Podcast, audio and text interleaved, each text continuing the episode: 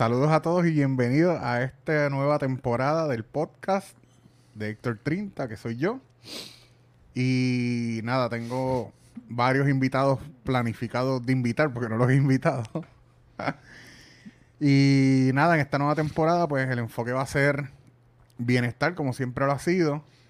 Café, que se ha convertido en una pasión recientemente en mi vida. Y la música, que ha sido parte de mi vida toda mi vida, valga la redundancia. Y por esa línea de la música, pues yo quise que este primer invitado fuese mi padre. Y nada, aquí estamos. Primer podcast del año 2021, nueva temporada. Y estoy con mi padre. Bendición, padre. Dios te bendiga, querido. Bienvenido. Gracias, gracias por invitarme. Eh, tuvimos que hacer arreglos para estar a tiempo aquí en la, Transportación, el jet privado. Transportación, sí. Un helicóptero. Bastante difícil llegar para acá. Pero aquí estamos, gracias a Dios. Contentos, con salud y feliz, porque sobre todo tenemos al Señor en nuestro corazón y los tenemos a todos ustedes, nuestros hijos. Este, pues quizás la gente pueda preguntarse por qué hablar de mi padre. Y aunque como padre e hijo tendríamos muchísimos temas para hablar. Eh, hay una razón bien específica por la cual yo que, quise que fuera mi primer invitado. Y es porque yo, eh, yo consumo a Chente, ¿verdad? Chente y Drach, pana. Saludo Chente, de Corillo. Eh, y Chente, su podcast comentó con una con una misión y es que él estaba buscando información de Don Cholito en internet, no conseguía. Y, y él dijo, espérate, yo no puedo... Él quiso hacer su parte de dejar un legado de las historias de los comediantes de esta época. Y nada, eso se ha convertido en un podcast sumamente relevante con muchísima credibilidad en Puerto Rico. Pero esa fue su principal motivación. Entonces, hace un tiempo para acá, pues yo he estado reflexionando en ti, ¿verdad? En tu legado y en todo lo que tú has hecho, ¿verdad? Porque yo, vaya Tuki, saludos Francisco Torres Tuki, uno de los discípulos de papi del Colegio Autista, la Escuela Libre de Música. Eh, pues yo dije como que, mano, sería brutal que mi, mi ¿quién mejor para hablar de su legado que mi padre propio? Y nada, eh, la primera parte de, ese, de esa misión es traerte aquí a mi podcast y hablar por, en general de tu legado y de tu trayectoria. Pero la segunda parte la vamos a hablar un poquito más adelante y es unos planes que tenemos. Así que nada, yo quiero comenzar por el principio. Eh, da capo, vamos da capo. Da capo. Lo que tiene que ver con música, padre, ¿cuál es tu primer interacción con la música? Ya sea como receptor o como participante de la música en tu vida. Mi casa fue una casa musical porque mi papá era muy alegre y toda mi familia, todas las fiestas se daban en mi casa. Y mi papá tenía talentos musicales. Mi papá era un solfista impresionante. Y él hacía diferentes cosas, pero se dedicó a, la policía en sus últimos años. En sus últimos, estuvo 40 años en la policía de Puerto Rico. Pero él me enseñó a amar la música y a él le gustaba la buena música. Y entonces, pues, cuando comenzamos a, hablar de un poquito más en serio de la música, ante una petición mía de estudiar, pues él me dijo, bueno, tú te vas a hacer músico, tú vas a leer música y cuando tú leas música, yo te voy a comprar el instrumento que tú quieras y yo te voy a apoyar a ti en eso. ¿Y en qué año estamos hablando? ¿Qué edad tú tenías? Yo tenía unos 12 años. 12 años, o sea, como el 68. Sí, por ahí. 66. Cuando esto, mi papá me hace esa, esa, ese reto, pues ya yo había intentado estudiar música con él, pero él tenía muchos compromisos y no nos fue posible podernos entender. Ok. Y, y llegó un día, recuerdo que yo estaba en octavo grado en la escuela de Caballero de Cagua y a esta hora de la una de la tarde llegó un señor alto, trigueño él, y resultó ser el señor Julio César Ortiz, que fue a la escuela de Caballero en busca de candidatos para la Escuela Libre de Música que iba a abrir sus puertas. Que los que estuvieron en mi generación, ¿verdad? Yo me gradué en el 2004 y un poquito después tuvieron la bendición de tener a, a Julio César Julio. César Ortiz, Ortiz ahí en la libre. Este, estas nuevas generaciones pues no están viviendo una nueva etapa, ¿verdad? De lo que es la. Escuela Libre de Música. Pero los que vivimos esa época pues sabemos lo que significaba que Ortiz estuviese por los pasillos y, y eso. Entonces, entras en la libre. Entro en la Escuela Libre de Música y ahí yo voy a estudiar el instrumento que yo quiera. Ajá. Un día, en las primeras semanas, yo llego a mi casa y veo sobre la mesa de la casa una maleta azul. Ok. Y yo dije a mami y a papi, ¿qué es eso? Y papi me dice, es el instrumento que tú vas a tocar. Y yo le dije, No, hombre, papi, tienes una llamada ahí. ¿cuál es el instrumento? Cógela, cógela y dile que estás grabando. Estás en vivo, que se meta a YouTube. Mira, métete a YouTube porque estoy en vivo en el podcast. Mira, hablamos ahorita. Pero búscame por ahí. Charlie, un abrazo. Estoy en vivo, Charlie. Charlie Hernández me está llamando por ahí. Hablamos, bien. Entonces, esto, él me dijo, tú vas a estudiar trompeta. Ese era el instrumento que le gustaba a él. Bueno, como obediente que yo era, fui a la Escuela Libre de Música y comencé en la trompeta, me enamoré de la trompeta y trompetista toda mi vida. Ah, duro. Mi hijo, al final, me complació sin querer. Se Ah. hizo baterista. o sea que el, el estudia el instrumento que tú quieras y va a ser batería. Yo quería batería. Ah, ok, ok. Y terminó siendo trompeta porque era el que abuelo quería. Era el que él quería. Y me compró la trompeta, una trompeta Silverton que la compró por catálogo de una tienda de... ¿Y abuelo tocaba algún instrumento? Papi conocía la trompeta y la soplaba muy bien en su estilo y, y la guitarra también. Y era un solfista. Recuerdo cuando Lucecita ganó Génesis. Ajá. Él me dijo, coge un lápiz y anota. Y él me solfió Génesis completa y yo lo copié.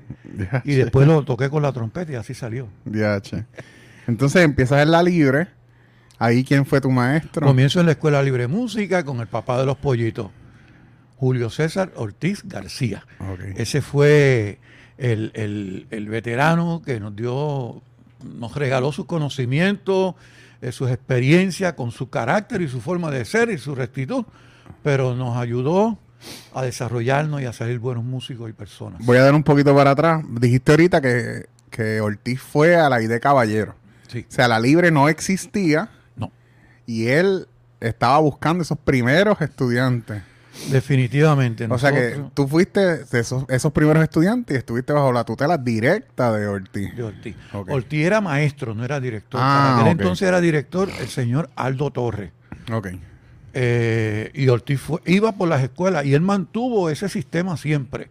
De ir a las escuelas a, a traer los estudiantes que fueran a la Escuela Libre de Música a matricularse y entonces teníamos la- tuvimos la experiencia de comenzar allí y con maestro al fin lo tuve a él de maestro en mi octavo grado. En noveno grado pasé a la escala Luis Ramos González de Cagua y la banda y a la, a la una de la tarde y a las tres de la tarde con Julio César Ortiz. Ok. Entonces, ¿qué es lo próximo? ¿Qué es lo próximo después de, de empezar a desarrollarte? ¿Qué es lo próximo notable en tu Nos estamos proceso? desarrollando como músicos, como músicos de banda. Recuerdo que Ortiz trajo muchos ex estudiantes de él, de allá de Gurabo, porque fue primero maestro allá en Gurabo, y vino a, a Cagua y, y se trajo algunos estudiantes y las bandas eran reforzadas por aquellos estudiantes. Ahí comenzamos nosotros y eh, como mi primera experiencia musical fue dirigiendo una orquesta. Ajá. Sí, yo organicé mi orquesta, se llamaba la Orquesta de Hustlers. De Hustlers. ¿Y por qué Hustlers? Porque yo recuerdo que Willy Colón estaba saliendo con sus discos Ok. Eh, yo no tenía idea de lo que quería dec- decir The Hustlers y ni, ni tampoco tenía, pero sabía que los muchachos que me lo estaban recomendando, Eugenio Núñez, Ñeño, Vitón, Víctor Pérez y diferentes músicos que me traje de Gurabo que vinieran a tocar con nosotros, ellos estaban bien al día con lo que estaba pasando en la salsa. Entonces, pues, me indujeron a eso, a, a que le pusiéramos The Hustlers. Eh, fue bien aceptado y fuimos una, fuimos una orquesta en Cagua muy aceptada por la juventud y teníamos incluso nuestro fan club. ¿Y qué, qué tipo de actividades hacían? Era una orquesta de salsa. Ok.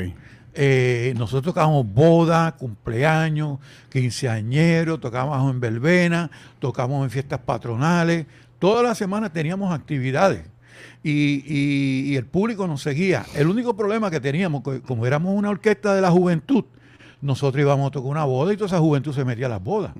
Y entonces iban a eh, Increíble. En cierta ocasión, una, una situación que surgió fue que eh, nosotros ensayando aquí en la casa, eh, el público se reunía porque ya ellos sabían el día de ensayo de nosotros y se ponían a bailar en la calle. Ah, qué duro. este, o sea que esta casa fue tu casa de niño, ¿verdad? Y era el centro del lugar de ensayo de, ensayo. de los Nosotros hustlers. ensayábamos en la sala del comedor, cerrábamos las ventanas. no- yo no entendía por qué eh, a- habían algunos vecinos que se mudaba y venía otro vecino y se mudaba y venía otro vecino y se mudaba y yo no entendía. Y era que el lunes y miércoles tenían la orquesta ensayando y ensayando y el público en la calle. Y ahora, ahora uno se molesta porque prenden la máquina de recortar gramo, imagínate. Sí. Oye, e- en cierta ocasión, un vecino de los de acá atrás, de la calle 16 de Villa de Rey, cuarta sección, en Cagua, esto me, me encontró en una actividad y me dijo, mira, tú, yo- tú tienes una deuda conmigo.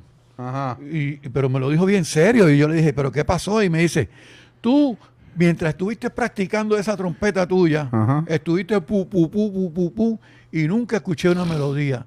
Tan pronto comenzaste a tocar, te fuiste y nos dejaste a nosotros sin las melodías. nunca pudimos escuchar las melodías. DH. Pero eh, tuvieron que escuchar la- la- los estudios diarios, que eran muchas horas las que yo le pude dedicar a mi trompeta. Entonces, The Hustlers. ¿Y, ¿Y qué puertas o qué paso abrió The Hustlers en tu carrera? Bueno, estando en The Hustlers, yo comencé a estudiar, antes en el Conservatorio de Música no había que estar en cuarto año para graduarse, para poder entrar al conservatorio. Ok.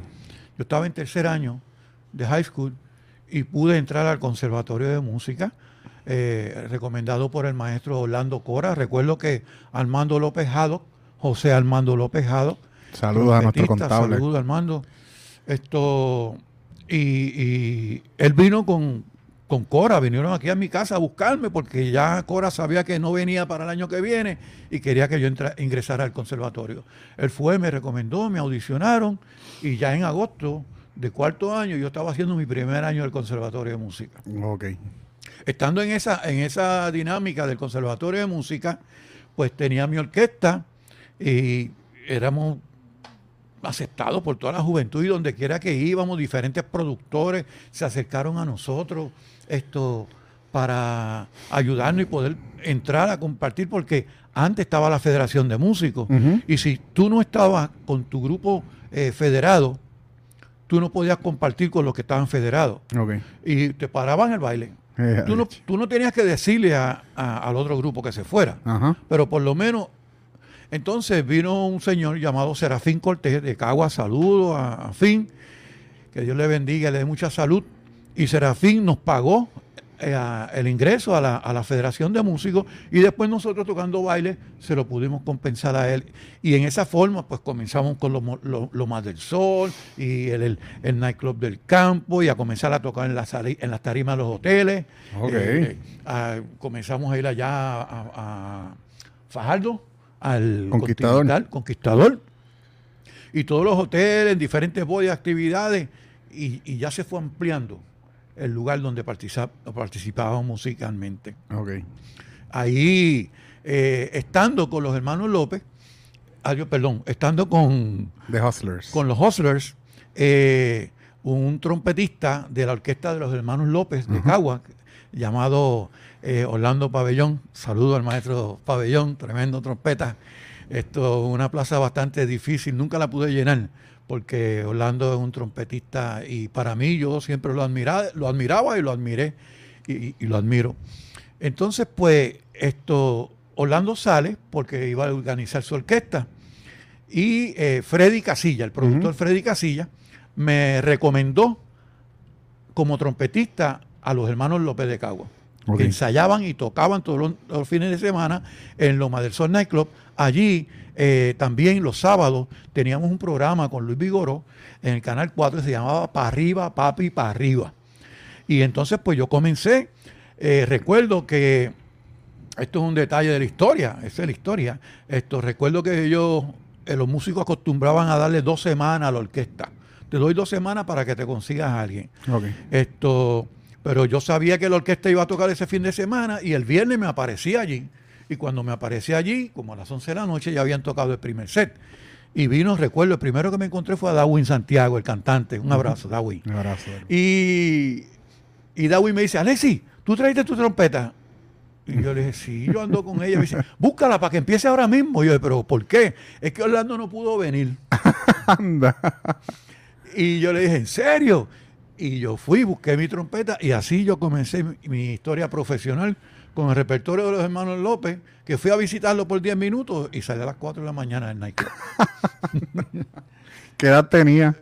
Yo tenía ahí unos 17 años. 17 años, ok, ok. 17 años y ya estaba estudiando en el Conservatorio de Música. Entonces, eh, ya estabas estudiando en el conservatorio. Eh, más o menos por ahí es que entras, llegas a la iglesia. Sí. ¿Cuál es ¿Cuál es tu influencia eh, cristiana en tu vida, verdad? Y, cómo te llevó hasta esa etapa y cómo cambió en ese momento, ¿entiendes? ¿Qué influencia tenías de niño y, y cómo era distinto en ese momento? Ahí yo, e, esa es una de las partes más importantes de mi vida, hijo. Y, y todos los que estén escuchando, esto, Dios estaba en mi corazón desde niño, desde niño. Yo recuerdo yo, cuatro, cinco, seis años, yo iba a ver las actividades religiosas que se daban alrededor de mi casa, pero era algo personal, no era familiar. Y entonces recuerdo que cuando estoy con la orquesta de los hermanos López, esto pues, surgen situaciones en la vida de decisiones que uno ha tomado y eh, llegó el momento donde tuve que tomar una decisión, o por mi paz o por lo que estaba haciendo. Y busqué por mi paz y, decidí aceptar al Señor como mi único y exclusivo Salvador. En ese momento... ¿Qué edad tenía? Ahí ya yo estaba en unos 19 años. Ok. 18, 19 años. Esto... Y, comencé a trabajar. Recuerdo que que en el 1975, 76, estuve eh, en la iglesia bautista de Cagua y allí dirigía un grupo que se llamaba El Shaddai. Que los muchachitos aquellos que estaban son los, los jóvenes adultos ahora, los de la tercera edad de la iglesia bautista de Cagua. Mi doctor, Rafael Rivera, estaba estudiando en aquel entonces, Rivera Colón. Esto, y comenzamos ahí a, a, a tener experiencia con la música tuvo una experiencia gratísima, que fue que cuando la iglesia bautista, el reverendo José de Camacho, compró el terreno donde es actualmente el Colegio Bautista de Cagua, pues allí fueron a poner la primera piedra un domingo Richie Rey y Bobby Cruz. Okay. Yo, wow, qué brutal. Y fui para allá y recuerdo que los árboles están allí todavía donde se puso la primera piedra.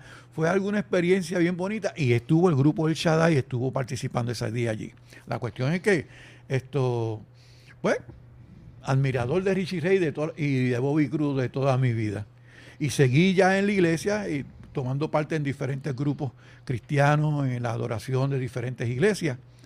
Y ese ha sido el centro de mi vida. A pesar de que he estado tocando el show y en diferentes actividades, el centro de mi vida ha sido definitivamente y es Jesucristo. Y eso, ¿verdad? Yo lo conozco desde que estoy en este, este mundo, ¿verdad? Pero también a través de las historias, de testimonios. Eh, entonces, la Escuela Libre de Música. Cuando, cuando llegas a la- dentro de todo esto que está surgi- surgiendo, primero llegas a la libre y después surge la banda municipal, ¿verdad? Sí. Ok, pues Sí. vamos a hablar de la libre. ¿Cómo llegas a la libre? Ah, pues resulta que eh, yo estando con los her- hermanos López, estábamos tocando y de momento en el 1974, Darwin decidió hacer su Puerto Rico 74. Ok. Y él se fue entonces de la orquesta de los hermanos López y un grupo de músicos se fueron con él. Yo tomé la decisión de quedarme con el maestro. Yo tomé la decisión de seguir los pasos del maestro, como dice la Biblia. Y recuerdo que su hermano Frankie, Johnny y yo éramos las trompetas y un muchacho Armando, Junior Armando, era el cantante. Y, y ellos seguimos haciendo la orquesta, pero entonces Johnny se buscó unos músicos para seguir trabajando en, en arriba, papi, para arriba. Pero entonces ya yo no estoy tocando los fines de semana. Hasta que un día fui a la Escuela Libre de Música de Villa Criollo, cuando la Escuela Libre de Música de Cagua estaba en Villa Criollo. Y recuerdo que Ortiz le estaba dando en el, en el ¿Dónde, dónde es En el- Villa Criolla? Villa Criollo, es detrás de, de Notre Dame. Ok. ¿ok? Eh, detrás de la avenida Muñoz Marín de Cagua, de la funeraria eh, Parque de Luz. Ok. Esto, estando en Villa Criollo, que el otro día me dijeron el nombre de la escuela, pero no lo recuerdo ahora.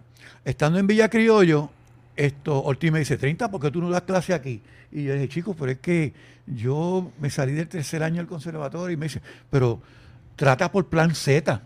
El plan Z era un plan federal que había que daba la oportunidad a los maestros y yo podía entrar como ayudante maestro. Ahí hicimos unos contactos y unas averiguaciones y vino un hermano de la iglesia y me dijo, te voy a ayudar. Hicieron los arreglos, la cuestión es que yo entro a la Escuela Libre de Música a trabajar como ayudante de maestro, porque para ese momento la escuela no tenía maestro, porque Juan Pacheco, el respetado Juan Pacheco, estaba como maestro de trompeta de la Escuela Libre de Música, pero estaba con Justo Betancourt por Venezuela, y él se quedó por allá unos cuantos meses porque estaba Víctor Paz en la primera trompeta. O sea que eso era un manjar lo que estaba pasando él por allá. Y él extendió su tiempo y en ese tiempo yo llego a la Escuela Libre de Música. Recuerdo de ese primer día, cuando yo llego a la Escuela Libre de Música, le dije, ok, Ortiz, y yo voy como un maestro nuevo, con grabadora, con bulto, con escalera, con silla, con medio mundo, y yo iba para allá. Y él me dice, ya te nombraron, y después me nombraron, vamos a comenzar.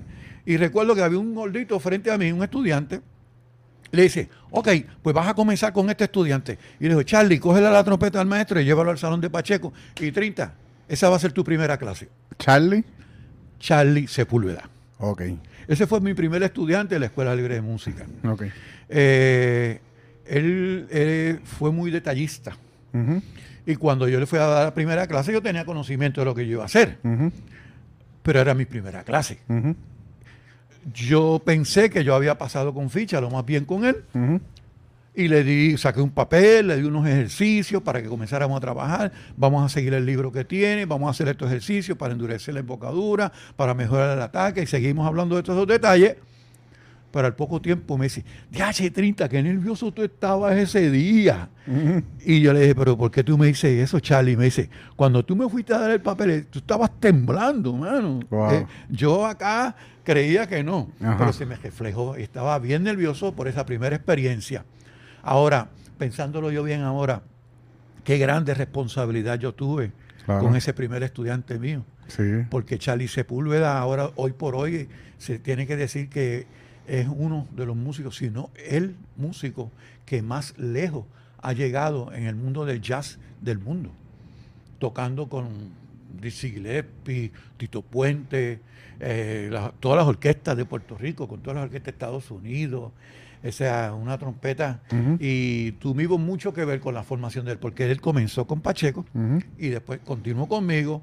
Luego eh, yo lo ayudé para que ingresara a otra escuela con otro maestro también para que le enseñara otras técnicas, pero ahí la historia ya está escrita con, con Charlie Sepúlveda y ahí fue mi comienzo en la Escuela Libre de Música. Estando en la Escuela Libre de Música, Julio César, como muy creativo que fue, es, me dice, Trinta, nosotros tenemos problemas con las cañas. Así que organízate un grupo de metales, porque aquí me están pidiendo música para todos los field days. monta los himnos nacionales y par de piececitas, qué sé yo qué, y, te vas. Yo cogí una tuba, un trombón, dos trompetas, estos bombos y redoblantes a tocar los himnos y comenzamos a tocar todo el tiempo tocando ahí. Recuerdo, hay una foto todavía por ahí que Charlie estaba haciendo una, del, eh, una, una, maldad que le estaba haciendo un estudiante. Esto, eso fue en el 1976 ya. Esto, de, con ese grupo me di a conocer en los diferentes lugares de actividad. El municipio tenía algo y ahí estaba 30. Ya ahí estás como director. No, todavía estoy como maestro de la escuela. Por eso, pero director de una agrupación. Ah, bueno, eso fue una... Oye, sí, Que, comencé con la orquesta de Hosler y allí ya yo estaba dirigiendo ese grupo de, jóvenes. Muy cierto, muy cierto. ¿Y, y, en qué momento comienzas como director de banda como tal? Cuando eh, el, honorable alcalde eh, Miguel Rodríguez, Miguel Hernández Rodríguez, comenzó y, fue, eh, y se hizo la, la toma de posesión de él, él tomó la decisión de llamarme para que yo reuniera, ensayara y dirigiera la banda municipal de Cabo. ¿Y eso fue en qué año? Eso fue para noviembre del 1977. Noviembre del 77. Eh, ahí te dan la encomienda. Me dan la encomienda. Ellos no sabían lo que se podía hacer, entendían que yo lo podía hacer. No a la velocidad que lo hice. Porque eso fue noviembre del 77 noviembre, diciembre. Enero 10 del 78 yo inauguré la banda municipal de Cagua, la cual ah, este año tenemos ya, vamos a cumplir 44 años como director fundador de esa etapa de la banda municipal de Caguas. Hay una foto de eso, ¿verdad? De esa primera banda. Sí, en estos días estaba la foto rondando por ahí y los muchachos que estuvieron y, y muchos sentimientos porque la mayoría de esos muchachos pasaron por mis manos como estudiantes de la Escuela Libre de Música y luego como maestros y después de jubilados, ahora son compañeros jubilados. Wow. Julio, Julio César Ortiz eh, tenía un ojo clínico y todavía lo tiene, ¿sabes? Yo exhorto a las administraciones de educación que estas personalidades así como Julio César Ortiz, las consideren cuando van a hacer selección de músicos. Porque yo soy de los que pienso de que el buen músico no necesariamente es un buen maestro. Y que un buen músico no necesariamente es un buen director. Y Julio César Ortiz, con sus capacidades musicales que tenía, pero la inteligencia y el ojo de entender qué capacidades tiene esta persona, él descubrió a este servidor como maestro. Y gracias a él como me conocía como trompetista, pues entonces me ayudó a entrar al área de poder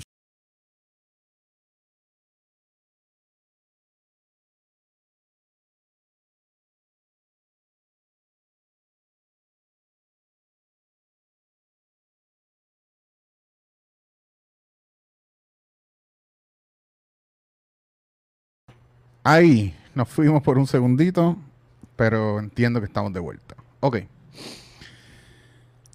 Eh, Estamos en la Escuela Libre de Música. Me dieron la banda municipal para organizarla. Ok. Y lo demás historia, nosotros comenzamos con un nivel musical que es el que año tras año hemos ido tratando de mantener y superar. Y también fuiste parte de la, banda de los octavos Juegos Panamericanos. Háblame un poquito. 78 comencé con la Escuela Libre de Música, perdón, con la banda municipal. Ya a finales del 78, ya entrando el 79, eh, surgió la banda de Copani, la banda de los octavos Juegos Panamericanos. Voy a hacer un, paréntesis. Ese, ese alcalde que te dio esa encomienda, ¿de qué partido era? Miguel Hernández. Miguel Hernández Rodríguez era PNP. PNP. Ok. Y tú has estado por 44 años a través de distintas administraciones, PNP y populares, con sus, ¿verdad? Con sus traspiés y sus situaciones, pero has prevalecido y has, has, logrado que el, que el la encomienda cultural y musical vaya por encima y el compromiso de lo político. Exacto. Y gracias a Dios esos alcaldes y esas administraciones han podido ver ese compromiso, ese producto eh, para, para que ese proyecto siga. Eso es bien importante que haya sucedido. Estando nosotros en Copani, Ajá. la banda en Copani, yo llevé la banda municipal completa para Copani. Ok, vamos a entrar ahí. Te, te dan, ¿Cómo surge esa oportunidad? Copani es la banda para los octavos Juegos Para Panamericanos. Co- cogieron estudiantes de todas las escuelas libres de música de Puerto Rico, de todo el sistema de educación de Puerto Rico. Todos los integrantes de la banda municipal en ese momento eran estudiantes de la Escuela Libre de Música. Ok. Pues se registran ahí. Vino el alcalde en aquel entonces y dijo, don Miguel, ok, mientras los muchachos estén allá, síganle pagando, porque ellos están trabajando Claro. y los que eran miembros de la banda municipal eran 30. Entonces habían 12 que se mantuvieron de la Escuela Libre de Música, que pasaron el sedazo de las pruebas y se unieron. Yo tenía 42 estudiantes a mi cargo. Hay un detalle bien importante, Héctor, y es que cuando yo estoy compartiendo con esos muchachos, ellos tenían 17 y yo tenía 22. Sí, yo le llevaba cinco años. Pero ¿qué pasa? Como yo era el director, yo era el maestro, yo tenía que mantener mi posición de adulto. Y entonces, ahora que yo veo que esos muchachos se jubilaron conmigo, yo digo, pero ven acá, ¿cómo?". ahí es que yo vine a entender la poca diferencia que había en edades. Pero yo me mantuve allá en Copani, incluso eh, cuando estuve en Copani mandé un sustituto en la orquesta que yo trabajaba para quedarme permanentemente allá. Y los diferentes maestros pues hacían sus guisos los fines de semana, pero yo me mantenía. Eso fue en el 1979. Ya para esa época te habías conocido a la que después fue mi madre.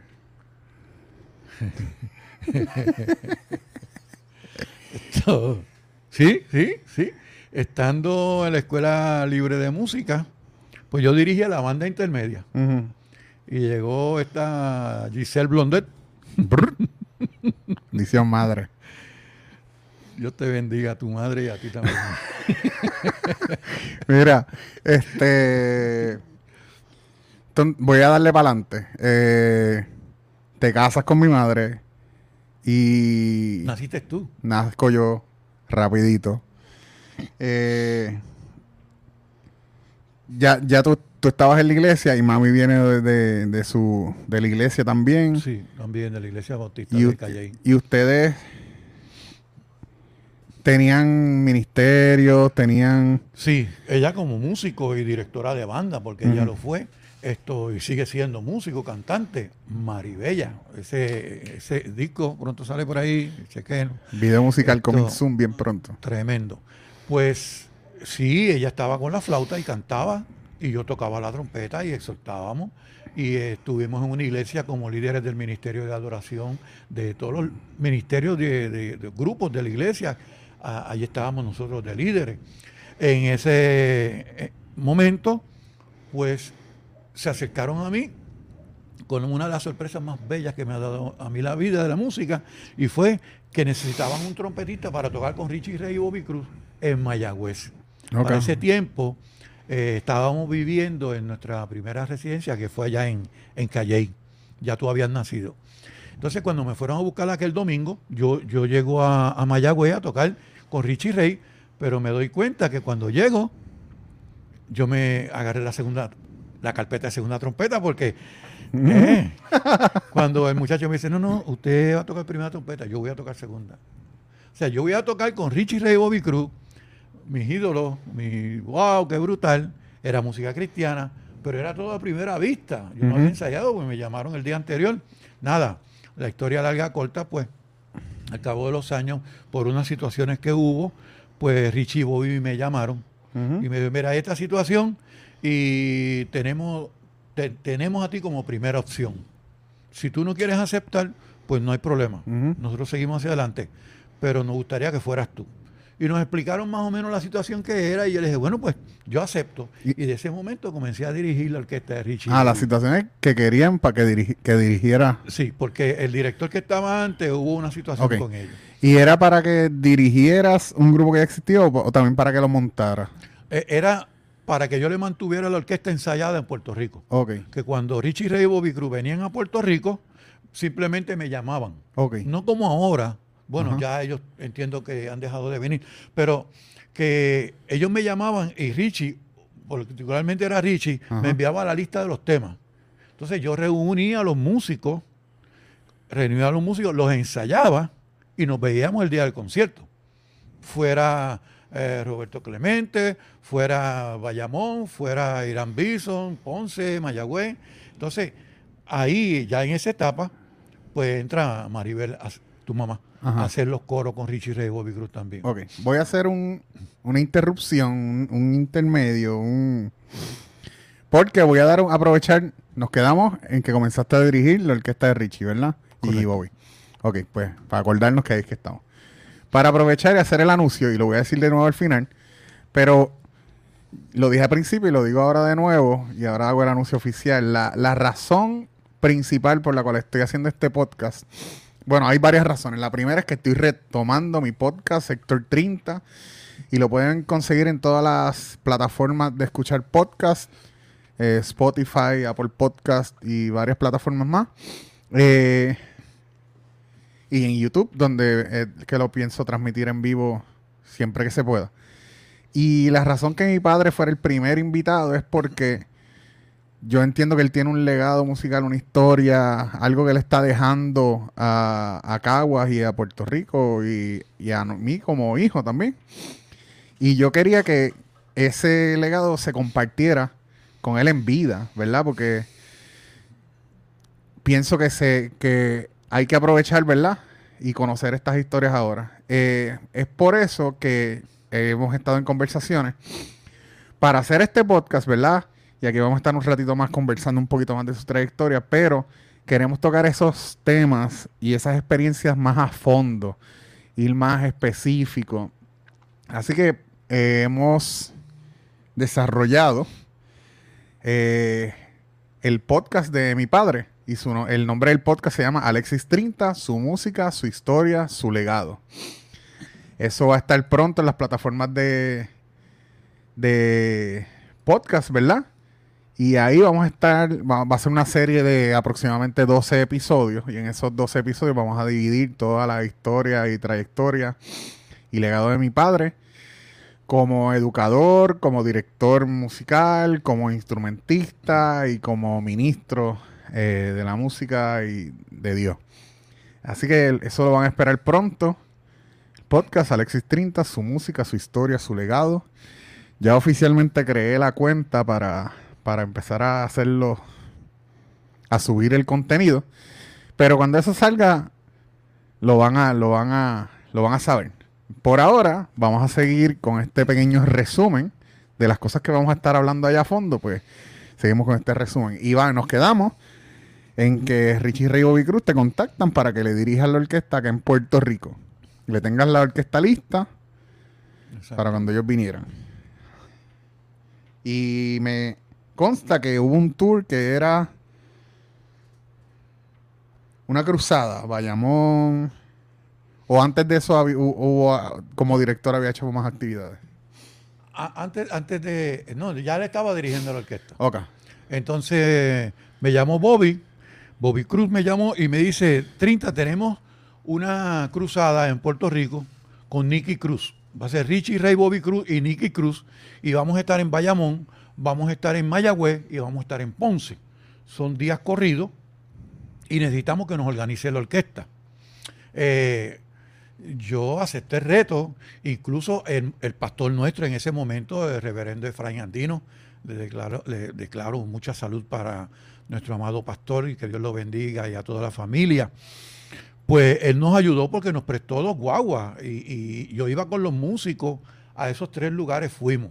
Y, y tuvimos muchas experiencias en, en- en esa cruzada porque eran músicos, muchos de ellos nunca habían tocado con Richie Ray y Bobby Cruz. Y al tener la experiencia con, con Nicky Cruz predicando, o sea, que estábamos tocando la orquesta de Richie y de Bobby, más estábamos tocando esto frente a de Nicky Cruz, que es un ministro tan conocido y, y tan poderoso en la palabra del Señor. Eh, tuvimos una experiencia un día porque los muchachos todos no eran cristianos. Y estábamos en Mayagüez y recuerdo que en Mayagüez esto, Nicky está predicando y dice, bueno, ahora ya le voy a pedir a los hermanos músicos que me acompañen a ministrar. Así que los hermanos, adiós, ¿y dónde están los músicos? Cuando ellas escucharon ministrar, todo el mundo se bajó del púlpito y entonces pues fuimos dos o tres los que fuimos a ayudarle con la administración. Pero fue un, dato jocoso porque él dijo eso y los músicos automáticamente se bajaron. Esto, luego de ahí estuvimos en Ponce y ahí fue que comenzó la trayectoria de un bajista, eh, para mí un genio de la música, llamado Carlos Sánchez, Tato Sánchez. Y Tato arrancó y Tato fue a Mayagüez, fue a Bayamón, fue a Ponce en su corbeta amarillita. Y la ofrendita era bien cortita. o sea que él tuvo que invertir para poder hacer esas actividades y fue un, gran principio porque posteriormente a eso fue que entonces esto ya la orquesta cogió más formación y seguimos seleccionando otros músicos permanentes y ya de todos, de la gente de la iglesia. Y los que conocemos a Tato y su trayectoria musical sabemos que esa eso de Richie y Bobby tuvo mucha influencia, ¿verdad? Lo, lo podemos escuchar en sus arreglos eh, más recientemente en Proyecto Fuga. Eh, la influencia de Richie Ray y, Bobby Cruz estuvo ahí y, de hecho el día que yo le presento a Tato a Richie, yo se lo presenté con un cassette. Y yo le dije, Richie, escúchate esta música. Y Richie dijo, ¿pero qué es eso? ¿Dónde es eso? ¿Cómo es eso? 30. Y yo le dije, este señor que está ahí. Y de ahí pues se hicieron pana y ya pues cuando Edwin Mulense no podía ir con el bajo, pues entonces Tato iba a tocar con Richie Ray y Bobby Cruz a los conciertos. Oh, eh, entonces vamos a, vamos a seguir. Ok. Eh, ¿Cómo llegas a dar clase a la ID Caballero? La escuela ID Caballero, eh, ya, yo dije ahorita que cuando Ortiz solicitó que entrara a la Escuela Libre de Música, yo le dije que yo en mi tercer año había abandonado los estudios. Entonces, eh, teníamos el problema a los músicos, que los músicos estábamos en el conservatorio, comienzan los viajes y comienzan los, cursos a caerse. Entonces, yo fui víctima de eso también en mis viajes. Entonces, esto, cuando yo logro terminar mi bachillerato, pues yo estoy solamente trabajando en la Escuela Libre de Música como ayudante de maestro por este plan Z. Sigo mis estudios, sigo, entonces comienzo a dirigir la banda municipal, sigo trabajando en la Escuela Libre de Música como ayudante maestro, termino mis estudios, sigo en la banda municipal, pero entonces ya en la Escuela Libre de Música, el Departamento de Educación me dio una plaza.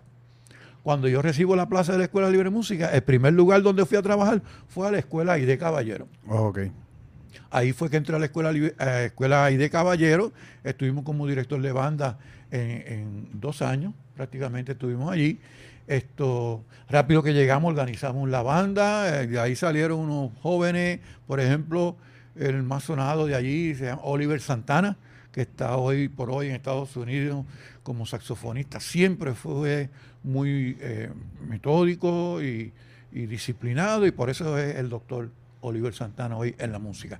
Producto de la banda que tuve en la ID Caballero. Brutal.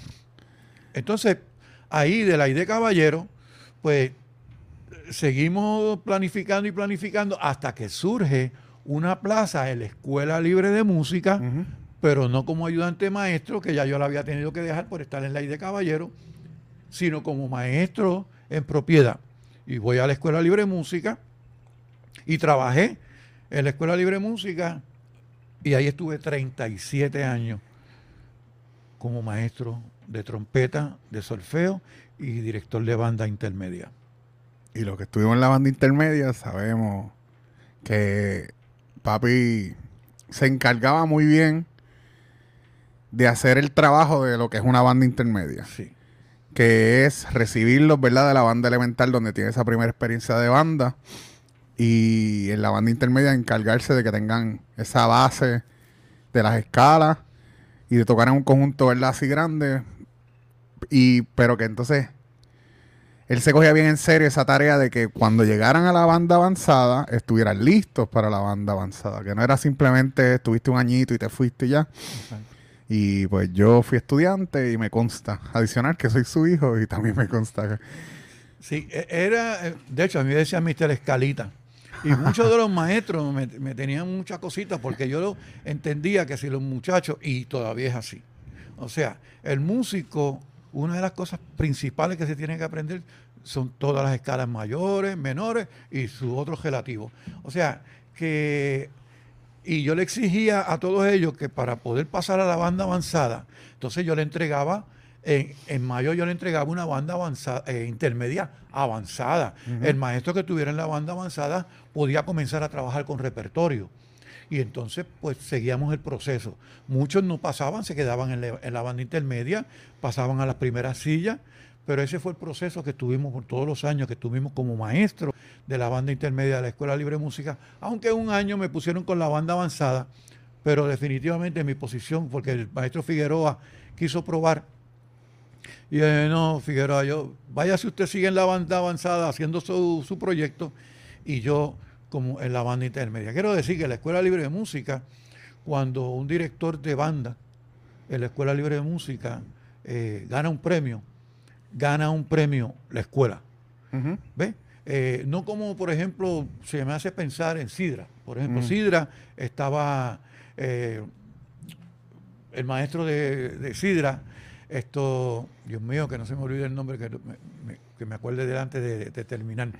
Estaba Kenneth Williams en Calle y entonces Eduardo Gil, Dios mío, Dios, lo tenga en su gloria, porque Eduardo Gil era el maestro y él producía trompa, oboe, o sea, la banda de Sidra siempre ha sido una banda completa, un maestro. La Escuela Libre de Música de Cagua y todas las escuelas libres de música de Puerto Rico tienen un maestro para cada instrumento y el director de banda es eso, es un maestro de banda. Va a, a recibir estudiantes de todos esos maestros cuando comienza a estudiar el repertorio, pues entonces le dice a los maestros que practiquen el repertorio que están haciendo. Esa es la diferencia que yo digo de un director de banda y de un maestro de banda. Ok. Eso es un detalle muy importante. ¿Cómo, ¿Cómo llegas al colegio bautista a dar clases? Sabemos, ¿verdad?, que tu relación con la iglesia bautista viene de muchísimos años atrás. Sí. Pero ¿cómo llegas a dar clases en el colegio como tal? Cuando yo conocí a Maribel González, Maribel González iba a la primera iglesia bautista de Calley. En la primera iglesia bautista de Calley, el reverendo César Mauraz era el pastor allá. Ah, y ahorita mencioné a Kenneth William, y Kenneth William tenía una banda en la cual tu mamá tocaba flauta, en la banda de la iglesia bautista de Calley. Entonces recuerdo que César me dijo, yo quiero que tú me organices una banda en el Colegio Bautista de Cagua. Ya él eh, comenzaba a tener sus relaciones con el Colegio Bautista de Cagua. Okay. Cuando él llega a ser pastor de la Iglesia Bautista de Cagua, pues entonces me llama. No pudimos negociar en ese momento. Después me llamó otra directora, no pudimos negociar en ese momento, hasta la tercera que fue María Santiago. Y María Santiago fue a la Escuela Libre de Música a buscar a Alexis 30. ¡Wow! Y María, me recuerdo, eso fue un martes, un jueves, que yo tenía banda intermedia, y ella me dice, 30, te necesito en el colegio. Y yo le dije, dígame usted, es que yo quiero que te vayas conmigo al colegio, pero es que mi trabajo, y le expliqué, y dijo, vamos a reunirnos. Nos reunimos, no una, reunión no muy larga, y me dijo, comienza mañana. Vamos a hacer los arreglos. Llegué al colegio, me acuerdo que el primer curso de banda que yo daba era a las 7 y 30, de, porque los cogió de sorpresa todo y el curso no estaba planificado. Y entonces, después que acordamos todo eso, ya yo era director de la banda municipal de Cagua, era maestro de la Escuela Libre de Música de Cagua y tenía todos esos contactos alrededor mío que podían venir a servirnos y ayudarnos también en el, Colegio Bautista. Y los muchachos ingresar al Colegio Bautista del Colegio Bautista de la Escuela Libre de Música, como la banda que tenía la Iglesia Bautista, se nutría también de los estudiantes que yo tenía, que los llevaba a la Escuela Libre de Música, ha sido una, una cooperación, una colaboración que ha sido muy efectiva. Yo comencé en el Colegio Bautista y ella bien contenta, y recuerdo las palabras de Missy Santiago cuando entré a mi salón por primera vez. Lleve esos muchachos a los pies de Jesucristo. Wow. Eso fue y ha sido y seguirá siendo el norte mío como maestro de la escuela del Colegio Bautista de Cagua.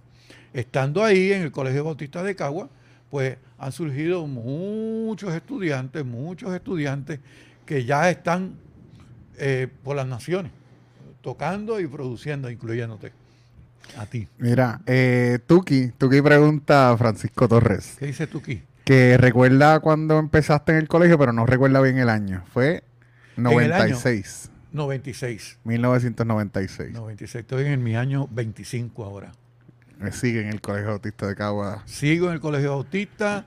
Eh, tenemos nuestro salón allí. Ya en el Colegio Bautista, pues eh, estamos como colaborador. Tengo una batucada. La influencia, Eh, la influencia. instru- instruido por mi hijo Héctor, que me enseñó todo eso. Tenemos nuestra batucada con nuestra instrumentación y tenemos un grupo que se llama, en el Colegio Bautista, se llama Equipo Técnico Estudiantil. Brutal. Ahora mismo tú tienes todo este equipo aquí. Pues así ha sucedido en el Colegio Bautista. eh, eh, los eventos se dan y el sonido es local. Entonces yo soy el líder del equipo técnico estudiantil del Colegio Bautista de Cagua. Este año han ido como seis ya estudiantes nuevos a matricularse en el equipo técnico eh, estudiantil y hay unos beneficios que le vamos a dar y todo.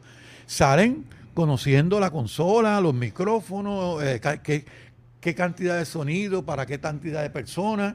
Esto, y ya tenemos varios estudiantes que han salido ahí y tienen sus compañías de sonido, aparte de que se han hecho unos profesionales. Brutal. Sí, cuando, yo lo, ahora mismo lo estoy pensando, viene siendo un tipo de educación vocacional, por decirlo.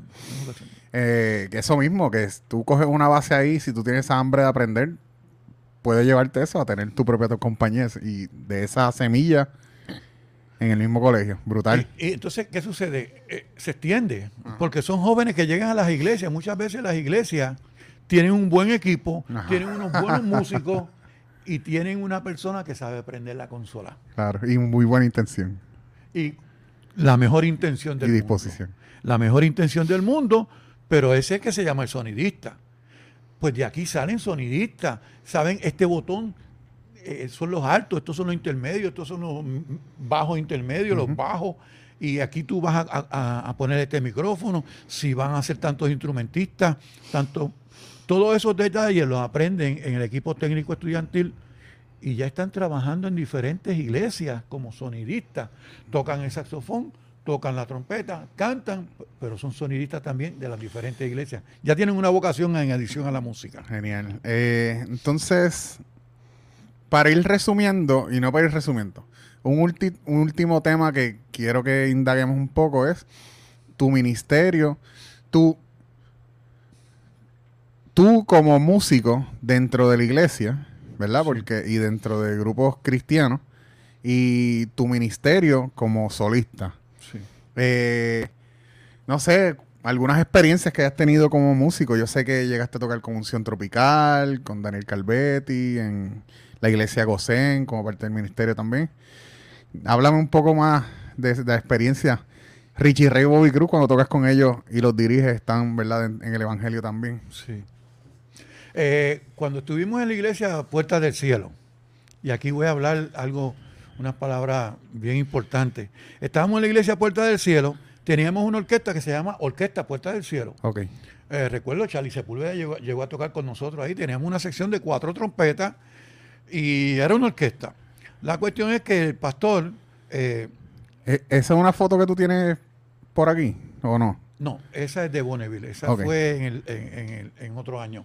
Pues e- esa orquesta, la Orquesta Puerta del Cielo, Efraín Andino era el pastor, pues esto, nosotros éramos un grupo cristiano comprometidos, que entendíamos el propósito y ayunábamos, orábamos y nos preparábamos. Hubo muchas ocasiones en que nos- nosotros teníamos que usar dos guaguas siempre, la del equipo, porque teníamos que llevar equipo de sonido, también en la iglesia no había equipo de sonido, y la de, las nosotros. ¿Y sabe lo que iba a Mayagüez? Para estar a las 7 y 30 de la noche en el altar de tal iglesia en Mayagüez, habiendo ayunado el fin de semana para ir concentrado en el espíritu, bien amarradito en la música. Entonces tú llegas a esta iglesia de Mayagüez y te dicen, hermano, para que toque los himnos. Entonces cuando termina de tocar los dos himnos, Después el resto del culto, más o menos. Y entonces después avanzando a apagar la luz porque no tenemos que ir temprano. Esa es una situación un poco embarazosa. Sí.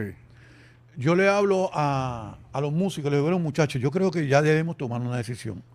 El día que el pastor no vaya a predicar, que nos entreguen todas las partes a nosotros.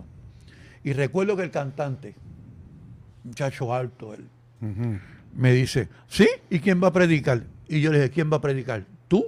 ¿Tú eres un predicador? Wow. Y él me dice, pero Ale, todavía me dice Ale, Sí. pero Ale, ¿cómo que yo voy a predicar? Tú vas a ser el predicador, de ahora en adelante establecido. Cuando salgamos a las iglesias, si, tú, si el pastor no predica, vas a predicar tú. Él se llama Jesús Madera. Hoy el pastor de la iglesia Gosén En Cabo de Puerto. Rico. Y, y lo demás historia. Un pastor excelentísimo. En nosotros hizo un trabajo espectacular. Entonces, donde quiera que íbamos con la orquesta Puerta del Cielo, Jesús Madera era el predicador. Y, y el- entonces es el, el- el concepto de la orquesta cambió.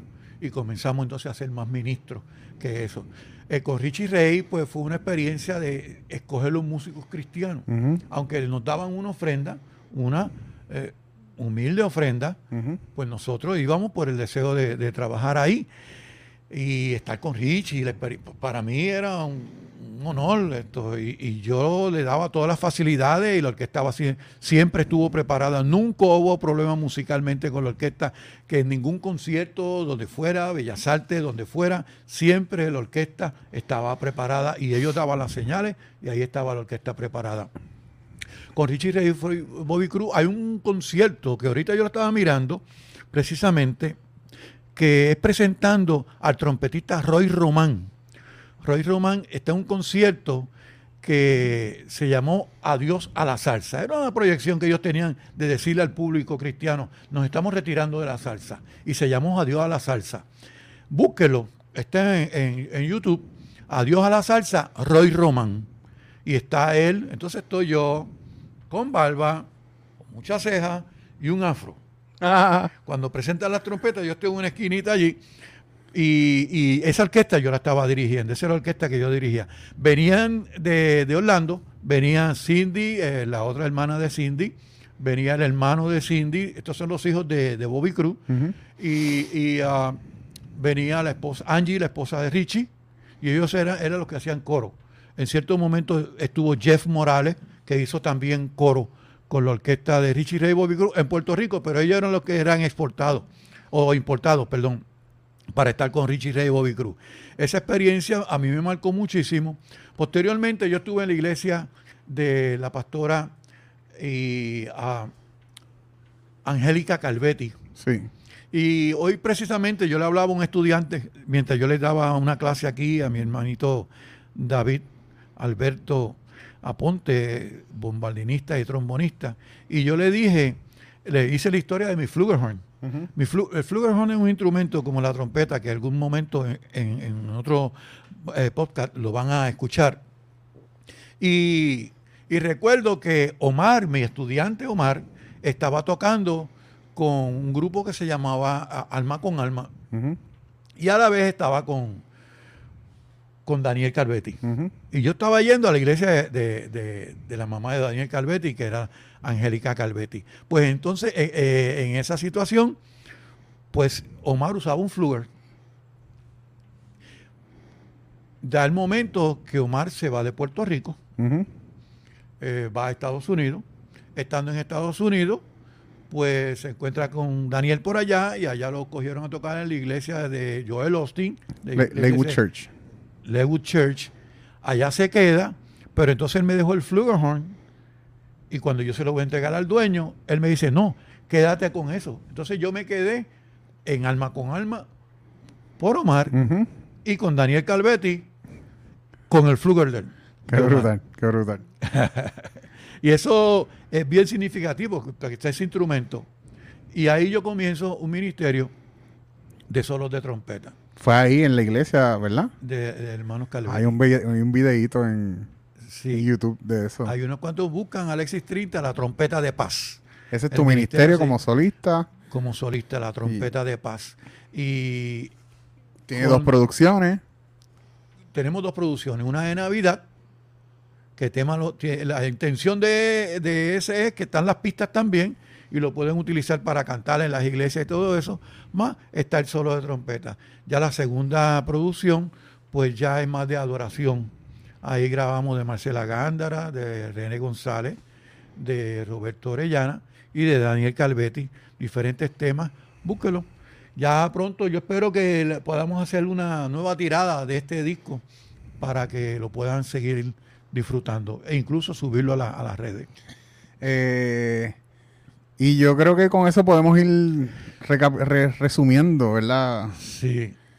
Eh, en, la experiencia que tuvo Gedeón, eso es porque nosotros hemos ido a grandes rasgos tocando todos estos temas. Exacto. Gedeón fue que aquel hombre que Dios le dijo, lleva a tu pueblo a tomar agua. Aquel que se tire de pecho a las profundidades, déjalo, viéralo para atrás. Pero el que simplemente mantenga el rifle alerta y lama el agua, con ese te va. Y de, se quedó con 300 soldados. Y yo creo que nosotros estamos lamiendo el agua y estamos preparados para los otros podcasts que, sean efectivos. Y nada, papi, te agradezco, ¿verdad? Que hayas estado en mi podcast, ¿verdad? Le, y le dejo saber a ustedes, primero que todo, este es mi podcast y estamos en esta nueva edición, año 2021. Esperamos tener varios invitados. Vamos a estar tocando los temas de bienestar, el café, la industria del café en Puerto Rico y las prácticas de café, cómo mejorar el café en tu casa. Y eh, bienestar, café y música. y música. Y, hoy, hoy tuvimos a mi padre, ¿verdad? porque también yo siento la inquietud de compartir su historia, su trayectoria y su legado. Y quería compartir un poco con ustedes. Pero también para dejarles saber que pronto vamos a estar lanzando el podcast oficial donde vamos a estar profundizando todos los temas relacionados a su trayectoria. Se llama Alexis 30, su música, su historia, su legado. Va a estar pronto en las plataformas de podcast Así que estén pendientes a mis cuentas personales y a las de papi también, a 30, que cuando lancemos eso, ahí es que se van a enterar. Nuevamente, papi, gracias, bendición. Y gracias a los que sintonizaron, los que nos escuchan en cualquier plataforma, igualmente agradecido. Y buenas. Yo les bendiga a todos.